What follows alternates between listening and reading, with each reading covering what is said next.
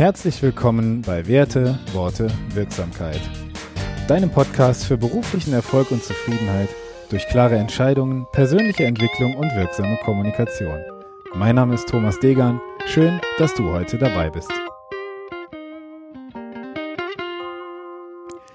Episode 12 Digital Leadership. Was tun, wenn Veränderung schwerfällt? In der letzten Folge hatte ich über das Thema Homeoffice gesprochen, weil ich gerade sehe, dass einige meiner Kunden Schwierigkeiten bei der digitalen Führung oder überhaupt beim Umzug ins Homeoffice haben.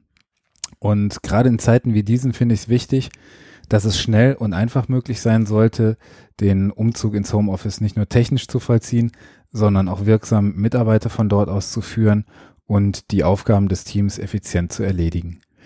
In der letzten Folge hatte ich zum einen über das Thema Mindset, zum anderen über das Thema Tools in diesem Kontext gesprochen. Und nach der letzten Folge erreichte mich eine Frage von einer Hörerin. Katrin sagte zu mir, ich zitiere mal kurz, womit ich als Teamleiterin an meine Grenzen kam, waren die persönlichen Argumente, warum dieser und jener gerade die Deadline nicht schafft.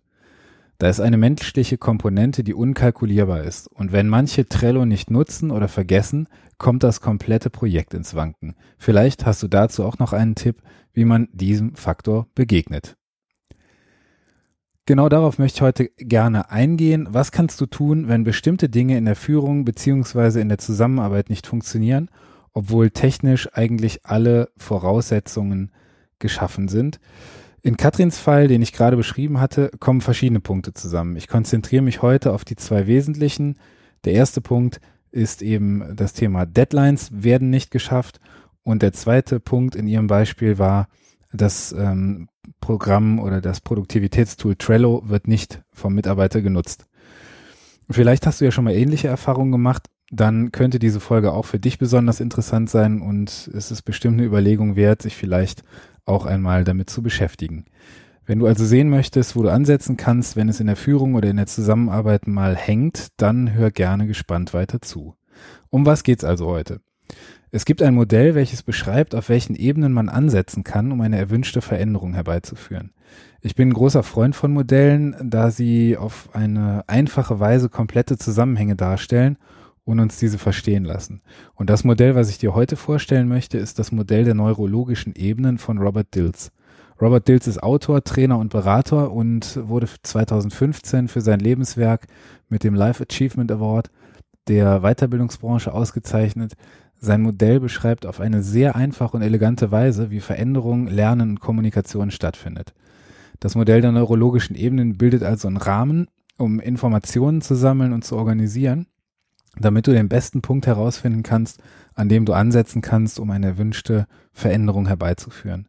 Und da wir uns als Mensch nicht in Teilchen oder Stückchen verändern, sondern immer im Gesamten, gibt dieses Modell Antwort auf die Frage, wo muss ich einen Impuls geben, um eine Veränderung zu initiieren oder zu bewirken. Und wie kannst du das im konkreten Fall also anwenden? Ich gehe mal kurz auf das Modell ein und später nochmal zu Katrins Beispiel zurück, um dann die praktische Anwendung im Modell nochmal durchzugehen. Wie funktioniert das Modell? Dills beschreibt in seinem Modell der neurologischen Ebenen, dass Lern- und Veränderungsprozesse auf unterschiedlichen Ebenen stattfinden. Und diese Ebenen möchte ich dir kurz vorstellen. Die erste Ebene ist die Umwelt, also alles, worauf wir reagieren, die Menschen, mit denen wir uns umgeben, das Umfeld, in dem wir unterwegs sind, unser Kontext. Die zweite Ebene ist das Verhalten, das sind unsere Handlungen, unser Tun, also alles, was du tust, unabhängig von deinen Fähigkeiten und das ist auch schon die dritte Ebene, die Fähigkeiten, das sind die Fertigkeiten und Strategien, die du im Leben nutzt, also alles, was du kannst. Die vierte Ebene sind Glaubenssätze.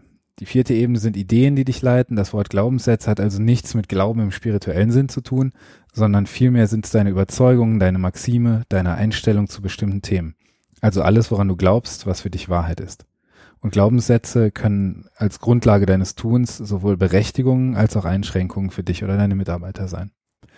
Die fünfte Ebene ist die Identität. Die fünfte Ebene, die Identität, ist sozusagen dein grundsätzliches Selbstbild, deine zentralen, tiefsten Werte und deine Aufgabe oder Mission im Leben. Die sechste Ebene ist die Spiritualität. Die Spiritualität ist die Ebene, auf der du deine größten übergeordneten Fragen anschaust und für dich durchspielst. Warum bist du hier? Was ist der Zweck deiner Existenz? Kurz gesagt, was ist der Sinn des Lebens? Veränderungen auf dieser Ebene haben tiefgreifende Auswirkungen auf alle vorher genannten Ebenen. Es gibt zu diesem Modell auch Ab äh, Abwandlungen, in dem noch andere Ebenen hinzugenommen werden oder die Ebenen umbenannt werden. Ich beschränke mich aber hier auf das Modell im Sinne des Erfinders. Grundsätzlich kannst du davon ausgehen, dass eine erwünschte Änderung meistens auf einer darüberliegenden Ebene bearbeitet werden sollte. Das schauen wir uns gleich in Katrins Beispiel einmal an. Das heißt, wenn du ein ähm, Thema auf einer dieser Ebenen feststellst, dann wirst du es mit großer Wahrscheinlichkeit nicht auf einer darunterliegenden, sondern immer auf einer darüberliegenden Ebene lösen können. Ich nehme mal den ersten Fall, den Katrin mir geschildert hat. Ein Mitarbeiter hält Deadlines nicht ein. Was glaubst du, auf welcher Ebene könnte der Grund dafür liegen? Ich nenne nochmal kurz die sechs Ebenen. Umwelt, Verhalten, Fähigkeiten, Glaubenssätze, Identität, Spiritualität beziehungsweise Vision.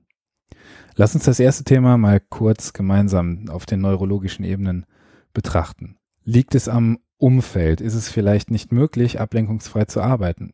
Und hält er deswegen die Deadlines nicht ein? Liegt es am Verhalten? Arbeitet er auf die richtige Art und Weise, um die Deadline einzuhalten? Hat er die entsprechenden Fähigkeiten, um die Deadline einzuhalten? Welche sind das überhaupt? Ist er überzeugt von der Einhaltung von Deadlines? Hält er Deadlines generell für sinnvoll? Fühlt er sich als Teil des Systems, deines Teams? Also identifiziert er sich mit dem Unternehmen und seiner Rolle im Team. Die letzte Ebene, die Spiritualität, gibt Antwort auf die Frage nach dem Sinn. Ist es also für deinen Mitarbeiter sinnvoll, in diesem Unternehmen oder Team zu arbeiten, seinen Beitrag zu leisten? Wenn du dir das so anschaust, dann könnte schnell der Gedanke aufkommen, dass die Veränderungen auf der unteren Ebene relativ einfach und kurzfristig herbeizuführen sind. Und das ist richtig. Eine Änderung an deinem Umfeld, also wenn beispielsweise einfach der Arbeitsplatz etwas umgestaltet werden muss, ist einfacher als eine Änderung im Verhalten oder sogar vielleicht eine längerfristige Änderung der Fähigkeiten. Und gerade ab der Ebene der Glaubenssätze wird es ein wenig mehr Arbeit, die du als Führungskraft und auch der Mitarbeiter leisten musst, wenn es darum geht, Verhaltensweisen zu ändern. Und auch das ist ein ganz grundsätzlicher Punkt, der von vornherein klar sein muss derjenige, bei dem ein bestimmtes Thema bearbeitet werden soll oder ein Problem zu lösen ist, der muss veränderungswillig sein. Du wirst, egal mit welchem Modell, nicht das Verhalten anderer Menschen ändern. Spiel doch das zweite Beispiel von Katrin vielleicht nochmal selbst durch. Ähm, nochmal ganz kurz zur Erinnerung, der Mitarbeiter im Homeoffice nutzt ein bestimmtes Programm nicht, in dem aber das ganze Team arbeitet. In diesem Fall war es das Produktivitätstool Trello. Schau dir auch da die Ebenen an und ordne mal selbst ein. Ist es ein Umfeldthema, ein Verhaltensthema? Könnten Fähigkeiten fehlen? Sind es Überzeugungen oder Einstellungen des Mitarbeiters? Oder spielt es sich sogar auf der Identifikations- oder Sinnebene ab? Wozu das Ganze? Was würde es für dich bedeuten, wenn du das Modell einmal für dich und dein Team einsetzt? Zumindest erlangst du ein besseres Verständnis dafür, was dich oder deine Kollegen gerade umtreibt. Im besten Fall schaffst du es tatsächlich, etwas an der Situation zu ändern. Du vermeidest außerdem das Risiko, unliebsame Gewohnheiten zum Standard werden zu lassen und signalisierst deinen Mitarbeitern damit, dass du sie siehst. Möglicherweise ergeben sich daraus neue Chancen für eure Zusammenarbeit. Wenn du in Zukunft also mal vor einer Herausforderung stehst, dann schau sie dir doch einfach mal auf den neurologischen Ebenen an und versuch erstens einmal die Probleme zu identifizieren und zweitens die ähm, Möglichkeit zur Lösung auf der darüberliegenden Ebene zu finden. Wenn du mehr Möglichkeiten kennenlernen möchtest, dann sprich mich dazu gerne jederzeit an. Die Kontaktdaten findest du wie immer in den Show Notes. Und wenn dir der Podcast gefallen hat, dann hinterlasse mir gerne eine 5-Sterne-Bewertung. Außerdem lade ich dich ein, unserer Facebook-Community beizutreten. Du findest sie unter Werte, Worte, Wirksamkeit bei Facebook. Und falls du Lust hast, mit mir zu arbeiten, dann melde dich einfach direkt bei mir. Bleib gesund und viele Grüße. Dein Thomas. Vielen Dank, dass du heute wieder dabei warst. Ich freue mich auf die nächste Folge. Gib mir doch gerne ein Feedback über die E-Mail-Adresse, die du in den Shownotes findest oder komm in unsere Facebook-Community Werte, Worte, Wirksamkeit.